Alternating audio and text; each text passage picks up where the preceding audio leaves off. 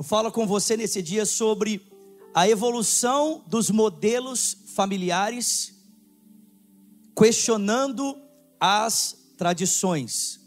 A evolução dos modelos familiares, questionando as tradições. Vamos orar antes para nós começarmos. Senhor, em nome de Jesus, oramos nesse dia, pedindo por olhos abertos, pedindo que o Senhor nos dê olhos para ver, ouvidos para ouvir e um coração sensível para receber cada palavra que o teu espírito deseja falar ao nosso coração. Senhor, eu oro para que ao pregador desse dia, no abrir da sua boca, o Senhor, Pai, possa falar por intermédio dele. Eu oro, Deus, para que somente a palavra do Senhor seja ouvida e nenhuma outra é o que nós pedimos ao Senhor e te agradecemos em o nome de Jesus. E quem crê, diga. Irmãos, a Bíblia apresenta três instituições humanas que se destacam de outras instituições. A primeira delas é a família, a segunda é a igreja e a terceira é o Estado. A Bíblia não se pronuncia a respeito de como escolas, negócios corporativos, museus ou hospitais devem ser administrados. Nós temos a liberdade para criar essas coisas e operá-las de acordo com os princípios gerais que regem a vida humana apresentados na palavra de Deus. Porém, Quanto à família, a igreja e o Estado, a realidade é diferente. Deus é muito específico como a família, a igreja e o Estado devem funcionar. E por que isso? Porque Deus é o inventor da família. Alguém pode dar glória a Deus por isso aqui? Chacoalha quem está pertinho de você e fala para ele: Deus é o inventor da família. Não, não, chacoalha ele fala para ele: Deus é o inventor da família. Alguém pode dar glória a Deus por isso aqui? Deus é o inventor da família. Preste atenção, e aqueles que desejam viver essa realidade, precisam compreendê-la e se sujeitar aos propósitos divinos para essa união, para a família. Amém, queridos? A pergunta é, biblicamente falando, qual é a definição de família? Se Deus é o responsável pela instituição da família, bem como da igreja e do Estado, o que é que Deus espera da família? De que maneira Deus criou a família para funcionar? E de acordo com a Bíblia, a família é uma relação monogâmica entre um homem uma mulher e seus filhos. De acordo com a Bíblia, Deus criou a família para refletir o seu amor salvador por nós em Cristo. Gente, presta atenção. A razão de Deus ter criado essa instituição chamada família, em primeira instância, é para que através da família, através do casamento monogâmico composto por homem, mulher e seus filhos, você e eu possamos conhecer a realidade do reino de Deus, a realidade do amor de Deus por mim e por você. Você pode dar glória a Deus por isso? Em outras palavras, o pastor Márcio Valadão tem uma frase que eu gosto muito. O pastor Márcio diz: Não existe nada na terra que possa se parecer mais com o céu do que uma família. Não existe nada que possa refletir mais a realidade do céu na terra, a realidade do amor de Deus na terra, do que uma família. Mas também não existe nada que possa se parecer mais com o inferno na terra do que uma família. Nós podemos ter a experiência do céu ao experimentarmos a realidade de família. Nós podemos ter uma experiência do céu ao construirmos casamento e constituirmos família. mas nós também podemos ter uma experiência infernal ao constituirmos família, ao constituirmos casamento. Mas eu digo para você nesse dia que o propósito de Deus para a sua casa e para a sua família é: Deus anseia que o seu lar, sua casa e a sua família sejam um pedaço do céu. Que ao voltar para sua casa, ao voltar para sua família, você tem uma experiência celestial ao entrar no seu lar. Que ao conviver com seus filhos, com seu marido e com a sua esposa, você possa ter um gostinho da eternidade no tempo presente. Alguém pode dar glória a Deus por isso aqui? Aleluia! A família foi criada para trabalhar o nosso caráter.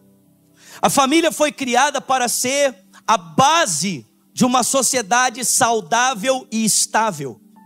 A família foi criada para o nascimento e a educação dos nossos filhos.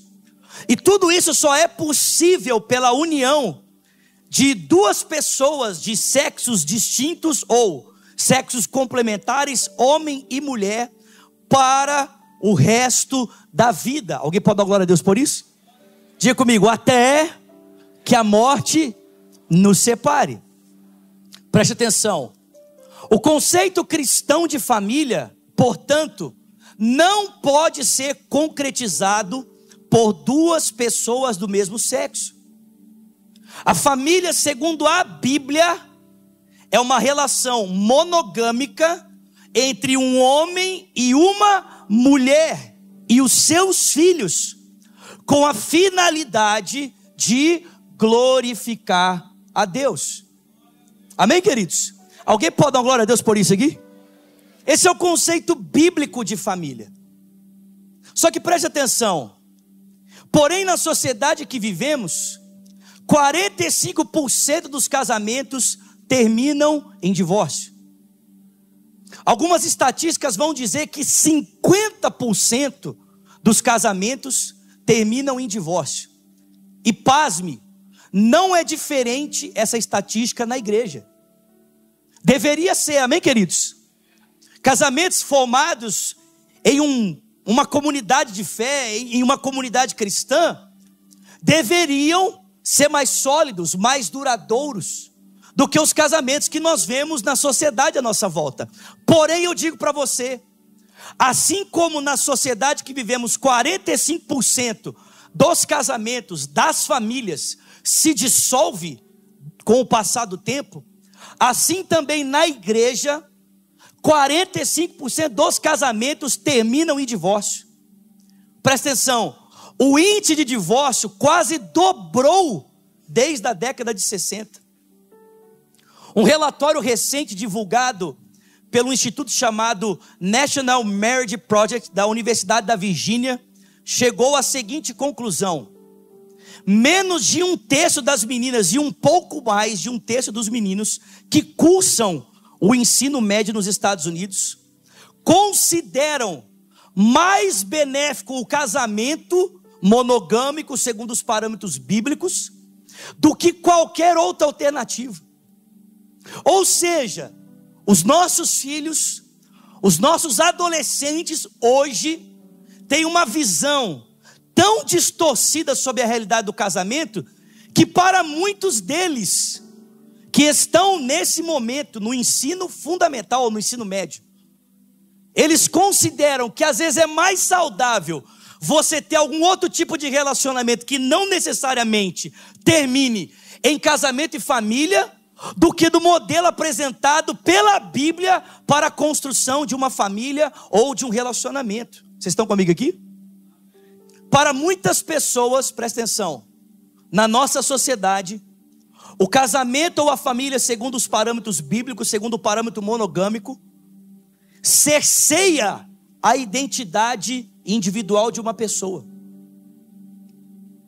Eu não quero casar, por que não? Não, porque o casamento, segundo a Bíblia, ele rouba a minha identidade, ele cerceia a minha identidade como indivíduo. Muitas pessoas dizem: olha, o casamento monogâmico, segundo a Bíblia, oprime as mulheres.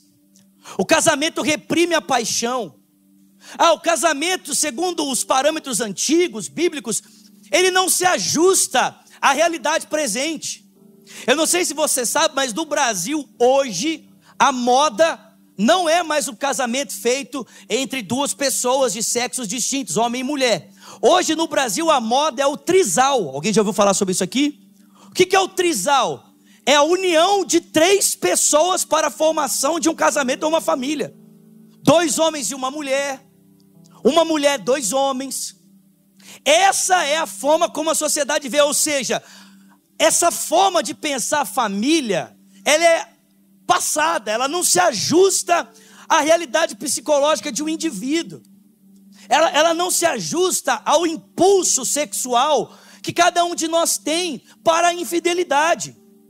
Casamento para muitas pessoas é um simples pedaço de papel que só serve para complicar o amor ou alguma coisa assim. Com essa visão negativa sobre a família, muitas pessoas estão procurando então novas formas de viver essa dinâmica. E uma das maneiras que as pessoas querem viver a dinâmica da família, uma vez que aparentemente esse modelo monogâmico está falido, é a relação homoafetiva. Uma vez que a família, nos parâmetros bíblicos, parece não funcionar muito bem, por que não abraçarmos, adotarmos novas maneiras de pensar a família? Por que não pensarmos em famílias no parâmetro homoafetivo, onde pessoas do mesmo sexo constroem um casamento e uma família.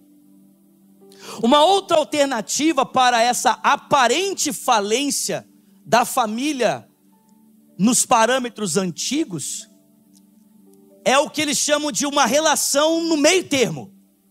Ou seja, eu não quero nem ser casado, mas também não quero viver aí nessa vida de pegação. Então o que, que eu faço? Eu vou morar junto com uma pessoa. Porque morando junto, nós vamos perceber se dá para casar ou não. Ou seja, eu não quero casar porque esse negócio de casamento parece que não está funcionando muito bem. Esse pedaço de papel aí só atrapalha as coisas. Mas eu também não quero viver nessa vida de pegação aí que todo mundo está vivendo. Esse negócio não serve para mim. Então o que, que eu faço? Vou morar junto com alguém. E aí nós vamos morando junto. E a gente vai ver se esse negócio funciona ou não. Vocês estão comigo aqui, gente? Essa prática de morar junto tem crescido exponencialmente nos últimos 30 anos. Hoje, presta atenção, gente. Mais da metade de todos os casais vivem juntos antes de casar. E isso acontece fora da igreja e dentro também. Amém, gente? Isso não acontece só fora da igreja, não. Isso também acontece dentro da igreja.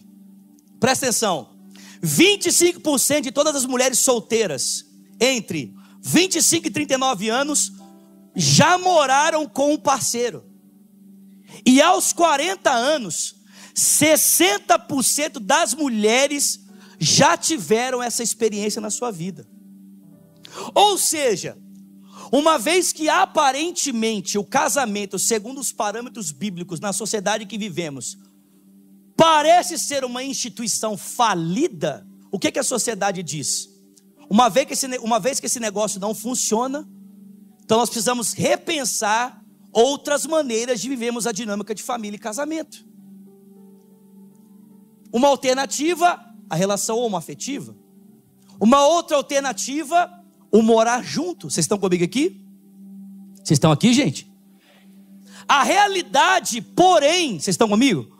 A realidade, porém, gente, é muito diferente dessa visão pessimista. Presta atenção. Todas as pesquisas, quantas? Todas. Gente, eu não estou citando aqui um instituto. Vários. Todas as pesquisas mostram que o número de pessoas que se consideram muito felizes no casamento é elevado. Cerca de 61 a 62% dos casais casados, segundo os parâmetros bíblicos, diz: Eu sou muito feliz no meu casamento. Alguém pode dar glória a Deus por isso aqui? Você pode aplaudir o Senhor Jesus por isso? Se você é muito feliz no seu casamento, fala comigo. Eu sou muito feliz no meu casamento. Diga bem forte: eu sou muito feliz no meu casamento. Só os casados dão glória a Deus aí. Fala com a sua mulher, é hoje, minha filha. Aleluia. Presta atenção. Escuta isso aqui, escuta isso, presta atenção. Dois terços dos casamentos que se julgam infelizes se tornarão felizes num período de no máximo cinco anos, se os cônjuges não se separarem. Ou seja, talvez você esteja aqui hoje e você fala assim: ah, Zulato, talvez você seja feliz no seu casamento, mas eu não sou.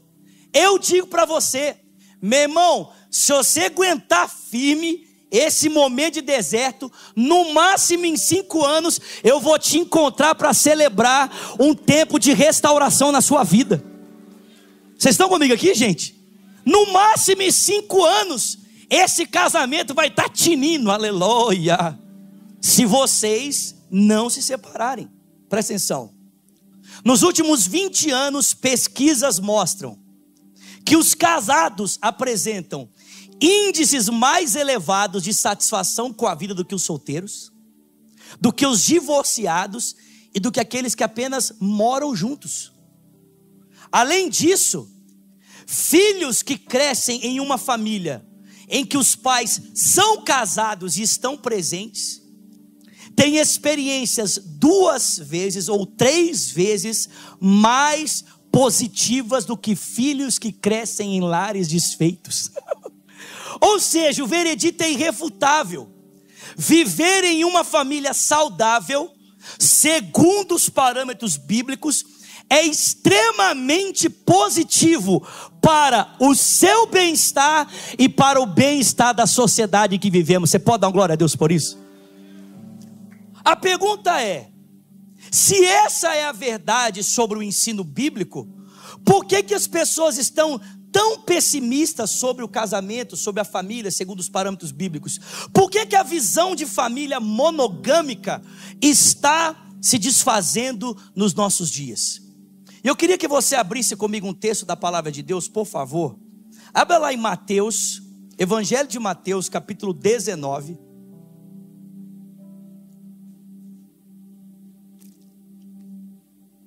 Evangelho de Mateus, capítulo 19, a partir do versículo de número 1, diz assim a palavra de Deus: Quando acabou de dizer essas coisas, Jesus saiu da Galiléia e foi para a região da Judéia, do outro lado do Jordão. Grandes multidões o seguia e ele as curou ali. Alguns fariseus aproximaram-se dele para colocá-lo à prova e lhe perguntaram: é permitido ao homem divorciar-se de sua mulher por qualquer motivo? Ele respondeu: Vocês não são crente, não?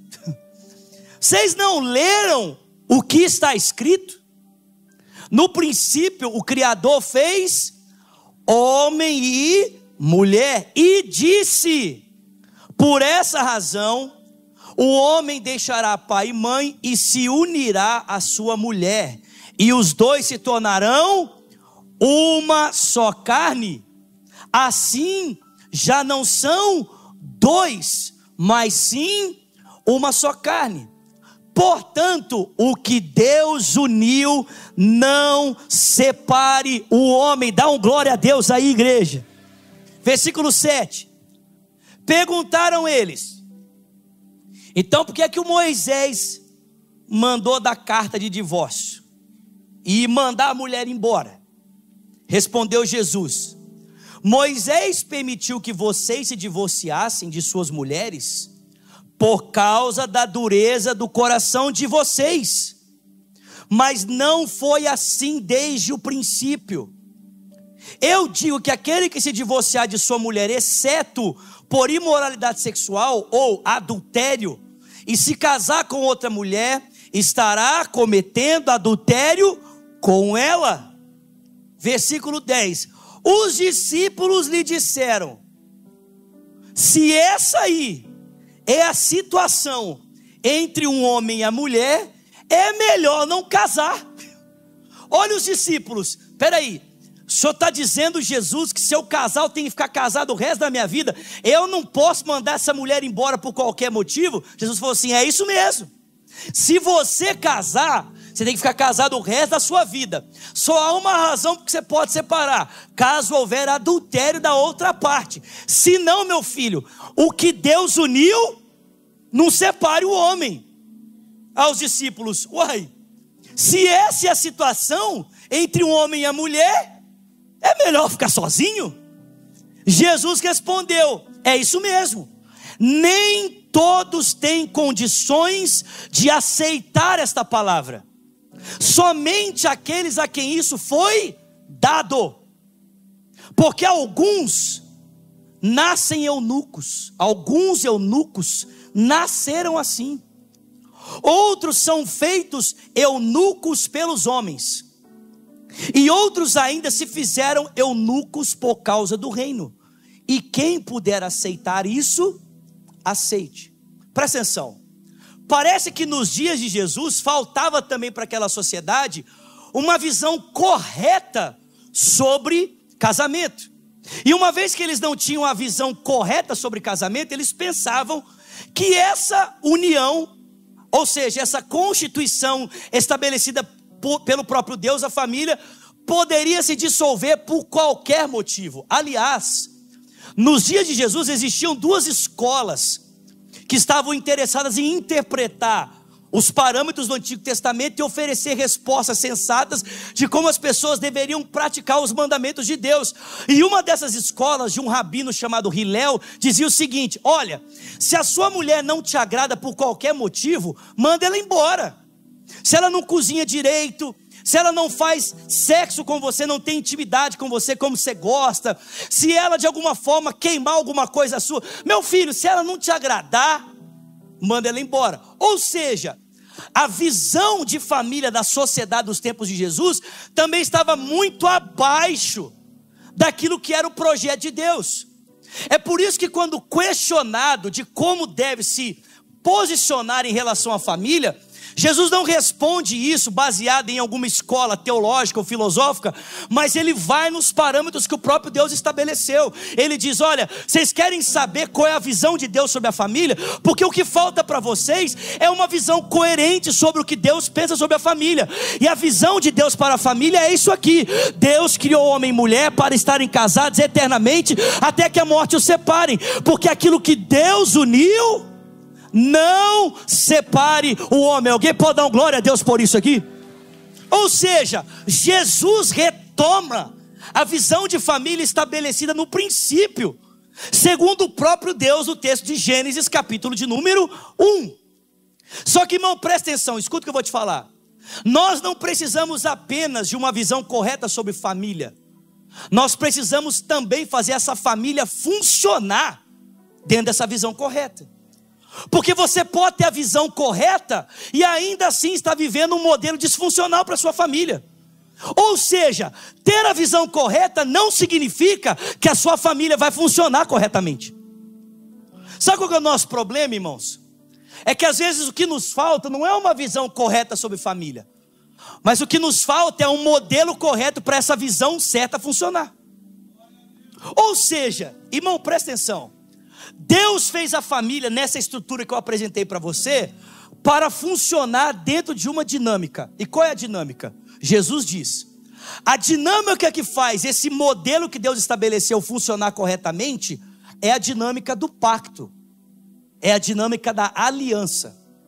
Ou seja, só é possível viver o plano de Deus para a família quem decide viver esse plano dentro de um modelo chamado pacto, dentro de um modelo chamado aliança. Fala comigo, pacto. Fala aliança. Zulato, o que, que é pacto?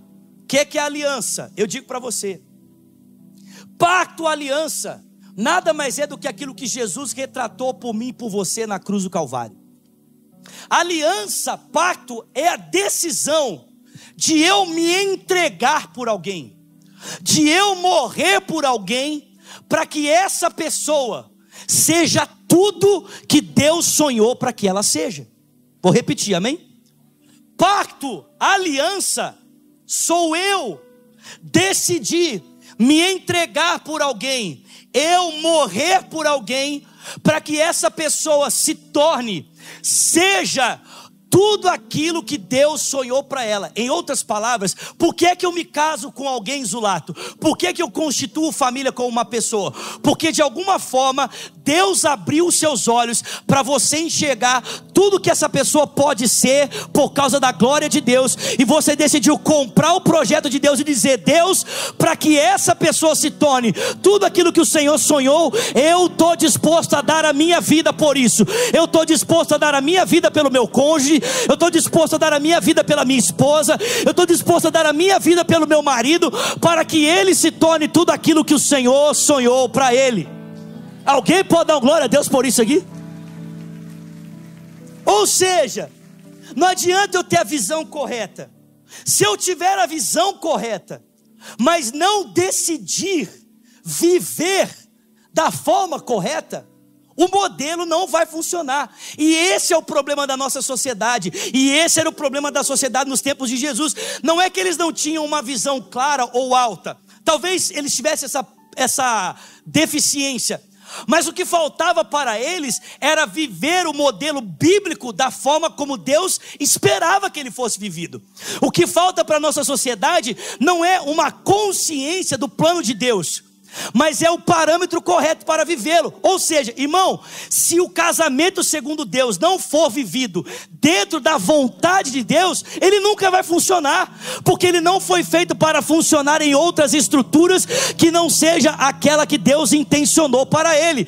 Se eu e você não decidimos viver a família nos parâmetros do pacto, da aliança, irmão, você pode ter a visão correta e ainda assim viver frustrado por não ver a sua família funcionar. Aí o amém foi bem pequenininho, né? Ou seja, quando eu me casei com a Virgínia, eu me casei para morrer por ela. Casamento não é eu cobrando o outro do que o outro tem que fazer. Casamento é eu morrendo pelo outro para que o outro tenha condição de ser e fazer aquilo que ele não pode fazer por si mesmo. Porque casamentos não funcionam porque casamentos não, não, famílias não funcionam, não, não acontecem de maneira saudável, porque nós estamos tentando fazer algo que Deus estabeleceu funcionar de um jeito que Deus não estabeleceu. Irmão, presta atenção: família é pacto, família é aliança, família não é contrato. Vou repetir, amém? Família é pacto, família é aliança, casamento é pacto, casamento é aliança, não é contrato. Muitos de nós estamos tentando fazer as nossas famílias, os nossos casamentos funcionar no modelo do contrato. Por isso que ele não funciona. Sabe por quê? Porque no contrato eu faço o seguinte: eu faço a minha parte, você faz a sua parte. E se alguém não fizer a sua parte, eu estou livre para romper o contrato. Afinal de contas, o que nos mantém unidos nesse contrato é a minha responsabilidade de fazer aquilo que eu prometi. Então, se eu não faço o que eu prometi, o outro está livre para sair do contrato. Se o outro não faz o que ele prometeu, eu estou livre para sair do contrato. Só que, irmão, presta atenção: biblicamente falando, família não é contrato, família é pacto. Não sou eu cobrando você o que você tem que fazer, mas é eu me dando por você para que você tenha condição de ser e fazer aquilo que você jamais poderia fazer por si mesmo. Irmão, presta atenção, biblicamente falando, dentro da estrutura pactual para o casamento, o eu tem que morrer para nascer o nós. Ah, pelo amor de Deus, gente, me ajuda em nome de Jesus. O eu tem que morrer para que o nós possa nascer. Só que muitas pessoas hoje casam e querem viver família dentro da estrutura de contrato, pensando o seguinte: o nós tem que morrer para o eu nascer. Ou seja, eu quero casar, mas eu não quero que você atrapalhe a minha vida. Né? Nós vamos casar aqui, você mantém a sua vida, eu mantenho a minha, né? E nós só estamos casados para facilitar a intimidade sexual segura entre duas pessoas. Irmão, biblicamente falando, família não foi feita para funcionar dessa forma. Não é para funcionar no modelo de contrato. E também não foi feita para funcionar no modelo de sentimento. Tem gente que acha que família, casamento tem que funcionar dentro da estrutura de sentimento. Ou seja, enquanto o sentimento durar, estarei com você. E as pessoas querem viver aquele love story de um filme, pensando que a minha família precisa durar enquanto o sentimento durar. Gente, já, gente, vocês já ouviram isso várias vezes. Quantas vezes você não ouve uma pessoa falar: Ô Fulano, por que você separou? Não, eu separei porque o amor acabou. Mas irmão, presta atenção: amor não é um sentimento, amor é a decisão de fazer o bem ao outro de forma sacrificial e abnegada. Na época, na época que eu estudava no Carisma, nós tínhamos uma aula chamada Crescimento Espiritual. E nessa aula, ainda tem, e nessa aula, o professor que me deu essa matéria dizia o seguinte: sentimento é igual um cachorro. É igual um cachorrinho de estimação. Quando você vai passear com o seu cachorrinho de estimação, é você que determina a rota ou é ele que determina a rota? Muitos aqui vão dizer: é ele, pastor. Eu faço tudo o que ele quer. Esse é um problema. Porque se o seu cachorro dá as diretrizes, você pode correr o risco de morrer atropelado. O seu cachorro não tem bom senso. Às vezes ele quer atravessar uma avenida com um fluxo de carros. E você e ele podem morrer atropelados. Seguir os sentimentos é a mesma coisa, querido. É se colocar numa situação de risco. Porque os sentimentos são instáveis, eles são volúveis. Você acha que todo dia eu acordo pela manhã, olho para a Virgínia e penso assim: que privilégio ser casado com essa mulher. Oh Deus, o Senhor é tão maravilhoso. Essa boca fedendo de manhã. Não! Não é todo dia que eu acordo. Olha, eu digo para você, grande parte do meu tempo eu me considero muito privilegiado pela família que eu tenho. Essa semana nós estávamos sentados almoçando juntos, eu, Virgínia e a Valentina, e eu estava falando para a Virgínia, cara, você conseguiria imaginar que há seis anos atrás, quando nós nos casamos, seis anos depois tudo estaria acontecendo? Nós estaríamos morando na América, casados, morando na nossa casa, com uma filha maravilhosa. Você conseguiria imaginar que a gente estaria vivendo tudo isso? A Virgínia falou assim: eu não. Eu falei, nem eu. Mas seis anos depois, cara, eu não sei você, mas eu tenho uma sensação de ser tão abençoado por Deus pela família que Ele me concedeu. Só que nem todo tempo é assim. Exemplo, quando eu ando pela minha casa eu vejo o cabelo da Virgínia no chão, a minha vontade é pedir para Jesus levar ela imediatamente. Hum. Eu odeio cabelo no chão. Mais algum homem odeia cabelo no chão aqui? Levanta a mão. Eu odeio. Odeio. Então, quando eu entro no meu banheiro e a Virgínia fez escova e não pegou os cabelos do chão, eu penso assim: Jesus, eu olho para ela morrer agora ou daqui um minuto? Mas a decisão é a decisão de fazer o bem. Então, o que é que eu faço? Vou lá pegar o aspirador, venho com o aspirador e! E vou orando, Jesus, molda o meu caráter, Jesus. Se o Senhor não moldar o meu caráter, eu vou matar essa mulher, Senhor. Irmãos, quantas vezes a Virgínia não faz a mesma coisa? Eu tenho uma mania terrível. Vem da minha família. De deixar a porta aberta. Alguém aqui esquece porta de armário aberta? Levanta sua mão. Confesse seu pecado. Isso. Vários maridos levantaram as mãos, eu não sei porquê. Parece que é uma amnésia proposital, né? Eu tenho mania. Você acha que a Virgínia gosta quando ela desce para a cozinha e ela vê que eu esqueci porta aberta, o saleiro em cima da pia, né? Ela não tem vontade de me amar. Ela tem vontade de me matar também. Mas sabe o que ela faz? Ela pega as coisas, guarda no armário, fecha a porta e me manda mensagem: Amorzinho querido, paixão do meu coração. Fecha a porta do armário. Casamento é a decisão de fazer o bem, não é sentimento, irmão, e também não é desejo. Tem gente que acha que casar é fazer sexo apenas. Oh, meu filho.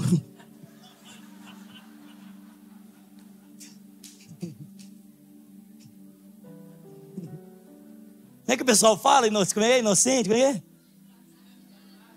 Como é que é? Sabe de nada, inocente. Essa semana pregando em Miami, eu estava falando com o pessoal aqui na minha casa, pelo menos uma vez por semana, o fogo desce, amém? Pelo menos uma vez por semana, amém, irmãos? Pelo, tenho 38 anos, jovem, saudável, aleluia, amém? Pelo menos uma vez por semana. Mas tem muitos irmãos aqui que questionariam. Ah, zoado. é? Mas casamento não é desejo. As pessoas casam hoje porque constituem família hoje, porque elas querem possuir o corpo de uma outra pessoa. Hoje a, a, vontade de casar não tem mais a ver com glorificar a Deus, dando a minha vida para alguém, para que através da minha família uma sociedade saudável possa nascer, filhos abençoados possam abençoar as nações. Não, hoje casar é assim. Qualquer novinha que eu possa pegar. Hoje é isso. É por isso que o Instagram virou um catálogo. Instagram hoje é um catálogo aonde você, né, você não, mas porque isso aqui não acontece aqui em Orlando, meus irmãos? Só lá na Austrália. Mas o Instagram virou um catálogo aonde as pessoas ficam expondo partes do seu corpo para ver se alguém vai se interessar por alguma coisa e começar um relacionamento. Presta atenção, se você começa alguma coisa pela exposição do corpo, eu digo para você, enquanto o seu corpo durar desse jeito, esse relacionamento dura. O dia que o seu corpo mudar, acabou o relacionamento. Essa pessoa vai procurar uma novinha de novo, por quê? Porque a base para a construção desse negócio é um corpo escultural. Mas casamento não é contrato, casamento não é sentimento, casamento não é desejo, casamento é pacto, casamento é aliança. Se você quer viver a vontade de Deus para essa finalidade, você precisa ter o um modelo certo, mas também precisa ter a forma certa. Só que tem gente que fala assim: pôs o lado. Aí você subiu o nível. Porra. Eu estava pensando que era assim: só dá uns pega e se não der certo. Bom, Jesus falou isso. Casamento não é para todo mundo. Não sou eu que estou falando, não. Quem é que falou, irmãos? Jesus. Quando os discípulos falaram assim: pô, essa é a condição para viver família? Tô fora. Ficar com essa jararaca o resto da minha vida? Tá amarrado? Ficar com esse surucucu? Tô fora. Jesus falou: é isso mesmo. Nem todo mundo está pronto para isso. Porque o casamento também é um dom de Deus. Deus concede essa graça, amém, irmãos? Presta atenção, para eu e você darmos conta de vivermos esse modelo do pacto, querido, só se a gente estiver cheio do Espírito Santo. Porque, irmão, naturalmente falando, nós somos egoístas. Naturalmente falando, nós somos orgulhosos. E eu sou o primeiro a admitir isso. Eu sou egoísta, eu sou orgulhoso. Nem sempre eu quero admitir os meus erros. Nem sempre eu quero me sacrificar em prol da minha esposa. Tem hora que eu quero que as coisas sejam feitas do meu jeito. Hoje de manhã mesmo, a Valentina acordou, era sete e meia da manhã. Eu pensei, dormirei até oito e meia, tomarei o meu banho, vestirei a minha roupinha, e irei para a igreja tranquilamente feliz. Pensei comigo, porque a Virgínia vai levar a Valentina. Ela tem que ir antes, leva a Valentina com ela, e eu ficarei aqui em verdes pastos, descansando. Sete e meia, Valentina acordou. Virgínia falou assim: Vida, não tem como eu levar Valentina. Você pode ficar com ela? Eu olhei para Virgínia, olhei para Valentina, pensei nos meus verdes pastos dormindo, e falei: Ô oh, vida, leva ela, pelo amor de Deus. Virgínia pegou a Valentina, foi lá, deu banho e voltou. Mor, ela está pingando de sono. Ela quer dormir ainda. Coloca ela para dormir com você. Pensei comigo, ó oh, Senhor, dá-me livramento agora. Peguei a Valentina. Gente, você acha que ela queria dormir? A hora que eu peguei ela, começou. Ah, ah, ah, e vem brincar e não sei o quê. Mandei mensagem para a Virgínia. Virgínia vindo para a igreja para fazer o louvor, tinha que chegar um pouquinho antes. Mandei mensagem para ela. Valentina está aqui acesa. Te disse que você poderia ter levado ela. Virgínia respondeu: Não acredito. Respondi: Um dia você vai me ouvir. Só que você sabe, esse um dia você vai me ouvir é: Quero pegar no seu pescoço. E eu tentando fazer Valentina dormir, e ela nada de dormir, eu querendo dormir, pensando, eu vou ter que pregar daqui a pouco, eu quero dormir. Ah! Mas uma horinha, Jesus. Nada, meu filho. Resumindo a história, me levantei, fui vestir a minha filha, fui tomar o meu banho, colocar minha filha no carro. E enquanto eu fazia essas coisas, o Espírito Santo começou a falar comigo. Você está vendo quanto você é egoísta? Você quer as coisas do seu jeito. Você quer que tudo gire em função de você. Porque eu comecei a pensar: será que a Virgínia não percebe? Eu sou o pregador dessa manhã. Tenho uma missão muito importante para realizar.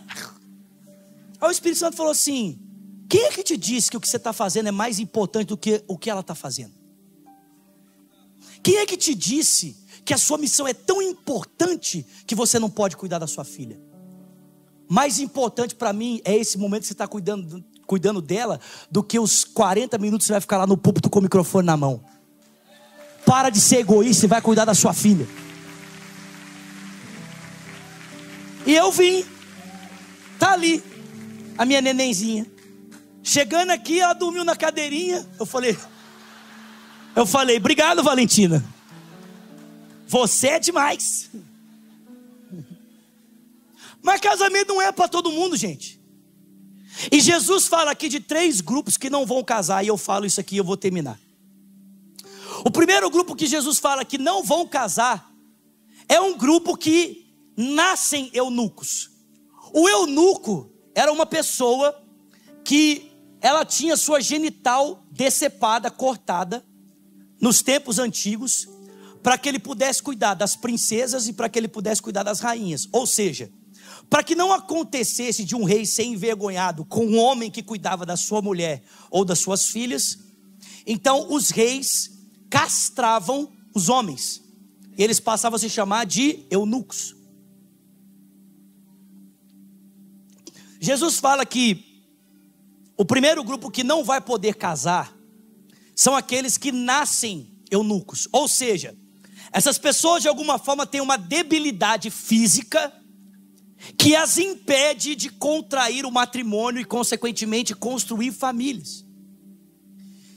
Irmãos, isso aqui é muito óbvio para nós, porque nós vivemos numa sociedade que a gente sabe, nós lidamos com pessoas, convivemos com gente que a gente sabe que a pessoa, por uma questão fisiológica, biológica, por uma questão física, essa pessoa não tem condição de construir uma família. Infelizmente, essa pessoa porta uma debilidade física que a impede de arcar com a responsabilidade do matrimônio, segundo os parâmetros bíblicos, que é morrer por alguém, para que essa pessoa se torne aquilo que Deus determinou. Amém, queridos?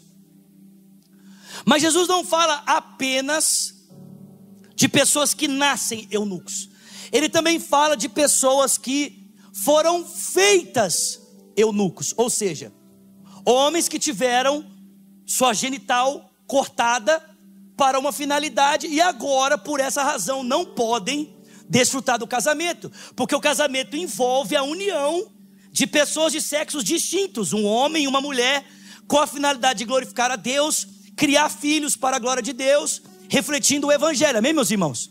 Então Jesus fala: tem gente que, porque foi feito eunuco, não vai poder casar. E eu aplico isso aqui para a nossa realidade da seguinte forma: Irmãos, nós temos cristãos no nosso meio e em outras comunidades locais da nossa igreja que antes da sua conversão viviam relacionamentos homoafetivos. Às vezes até mesmo foram casados, viveram longos processos, longo tempo em relações homoafetivas. E essa pessoa, ela tem um encontro com Cristo, ela genuinamente entrega a vida para Jesus, mas ela ainda não consegue deixar de ter desejos homoafetivos. A pessoa é um cristão genuíno, ela é um cristão verdadeiro, ela não vive na prática da homoafetividade, mas ela ainda tem desejos homoafetivos. Existe uma parte da igreja que vai dizer que essa pessoa tem que ser liberta de qualquer forma, e não sei o quê. Irmão, presta atenção. Existem pessoas que sim, terão esse desejo mudado, e vão conseguir ter atração por pessoas do sexo oposto. Pessoas que eram homoafetivas nos seus desejos, vão ter um encontro com Cristo e vão conseguir experimentar de uma mudança nessa área e vão conseguir viver o projeto de Deus para a construção de família, homem com mulher, mulher com homem. Nós conhecemos pessoas assim. Só que, irmão, presta atenção. Isso não é uma regra. Isso pode acontecer, mas não é uma regra. Porque existem pessoas que vão lutar contra esse pecado o resto da sua vida. Assim como alguém que um dia foi um drogado, não vive hoje na prática do vício das drogas, mas de repente luta contra isso o resto da sua vida, tem gente que vai lutar contra esse pecado o resto da sua vida. Eu não sei qual é o pecado que você luta, mas eu posso dizer para você: eu sou um cristão genuíno, eu vivo uma vida com Deus, mas eu tenho pecados que eu luto contra eles até hoje. Gostaria que Deus já tivesse me libertado completamente e eu não tivesse nenhum tipo de luta? Adoraria, mas não é o caso. Para vencer esses pecados, eu preciso de maturidade espiritual e poder do Espírito Santo. Como qualquer outro cristão que tem lutas com o pecado, precisa de maturidade espiritual e poder do Espírito Santo. Mas preste atenção: essas pessoas não vão poder viver a dinâmica de um casamento, segundo os parâmetros bíblicos, porque ela não consegue ter desejo por uma pessoa de um sexo distinto. Então, para essa pessoa, é inviável o casamento, segundo os parâmetros bíblicos. Ela não pode viver uma relação homoafetiva, porque nós não acreditamos que isso reflete a vontade de Deus para o homem. Mas isso não significa obrigar a pessoa a se enquadrar num parâmetro que ela não dá conta de viver. Forçar a pessoa, não, você tem que casar, você tem que casar. Não tem que casar. Pode ficar solteiro, se guardando para o Senhor, vivendo a vontade de Deus. Vocês estão comigo aqui, gente? Ah, Zulato, isso é, é muito injusto, você não acha? Não, essa pessoa nunca vai poder desfrutar do prazer sexual? Não. Mas eu digo para você: o que completa um homem não é fazer sexo, o que completa uma mulher não é fazer sexo. Porque eu conheço um homem que viveu na terra 33 anos, nunca fez sexo e nunca casou, e ele foi o homem mais pleno que já existiu, e o nome dele é Jesus Cristo.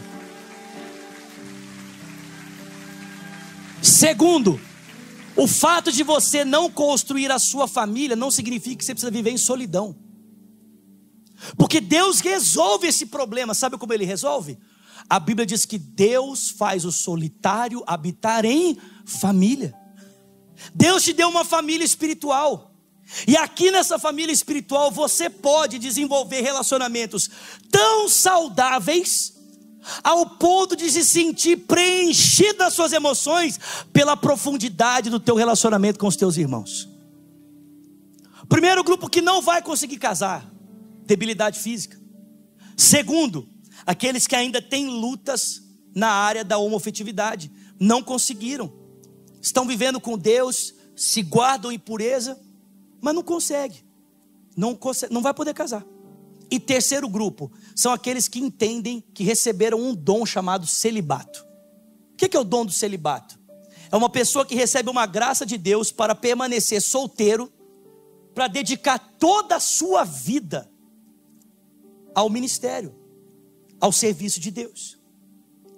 Pessoas que entendem que a sua missão ela é tão importante e ela demanda tanto do seu tempo que ele não vai ter espaço na sua vida para construir um casamento. Jesus foi assim. Paulo foi assim. João Batista foi assim. E talvez, não é a minha vontade, amém? Existam pessoas no nosso meio que você entende, cara, Deus me deu um chamado, eu vou para um país comunista que persegue cristãos e eu prefiro não ser casado para não colocar minha família em risco. Então eu vou permanecer solteiro com a graça de Deus. É um dom. Ser solteiro é menos importante do que ser casado, irmãos? Biblicamente falando, isso não existe. Para Deus, casado e solteiro são completos no Senhor e não na sua família. Você pode aplaudir Jesus por isso?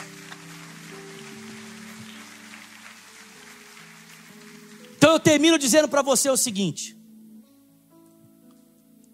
nós estamos questionando tradições, mas não as tradições bíblicas, mas as tradições que são passadas na sociedade que vivemos.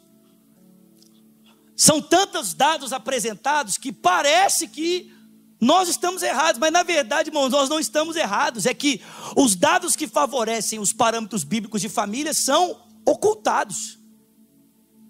Na verdade, a maior parte de nós é muito feliz no casamento. Mas eu digo que nem todos que estão aqui ou daqueles que nos assistem terão condição de viverem a família nos parâmetros de Deus.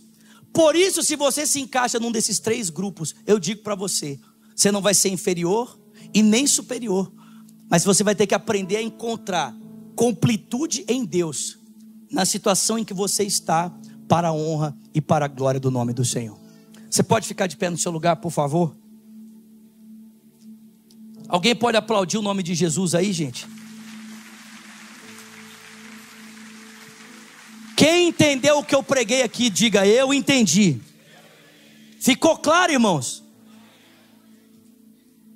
Nós vamos terminar esse tempo cantando uma canção chamada A Bênção.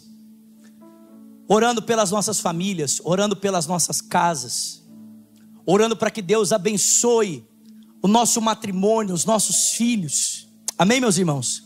Você pode levantar suas mãos ao Senhor. Nós vamos cantar desde o começo. Levanta mesmo as suas mãos a Ele. Se você está perto do seu cônjuge, está perto da sua esposa, dos seus filhos, abrace-os, ministre sobre eles a graça, o favor de Jesus nesse dia, para a glória, para a glória de Deus Pai.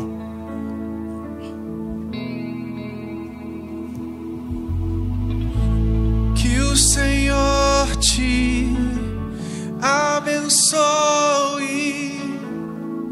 e faça brilhar seu rosto em ti, que conceda sua graça e te dê paz. Levante a sua voz.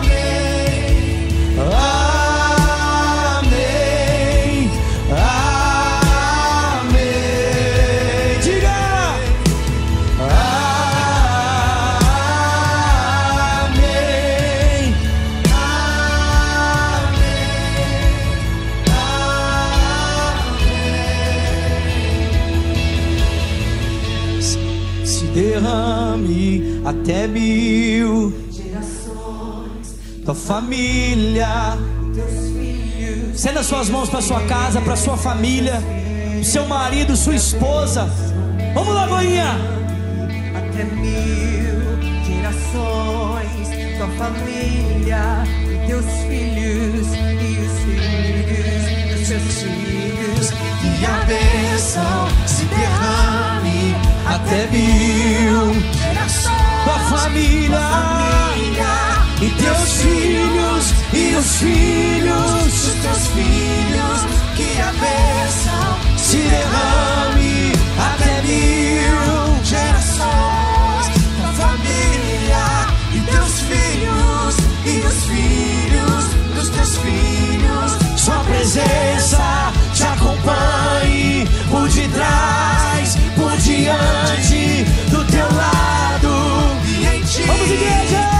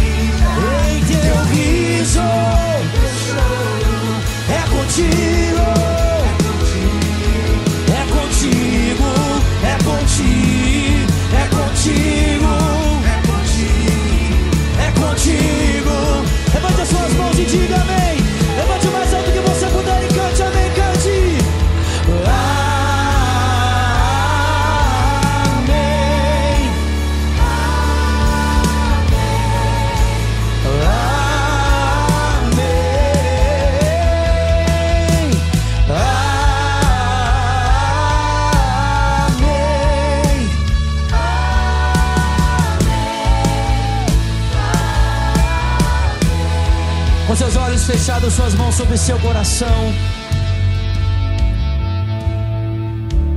Seus olhos fechados, por favor, suas mãos sobre seu coração.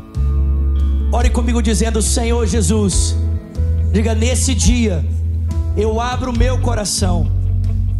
Diga e eu te entrego a minha vida. Diga eu reconheço que eu sou um pecador, que eu preciso de ti. Diga Jesus, recebe a minha vida.